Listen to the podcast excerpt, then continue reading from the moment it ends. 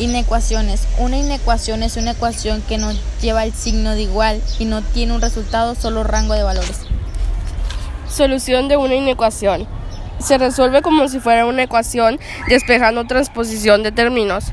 Un ejemplo es x menos 10 es mayor a 9. x es mayor a 9 más 10. Entonces sería x es mayor a 19.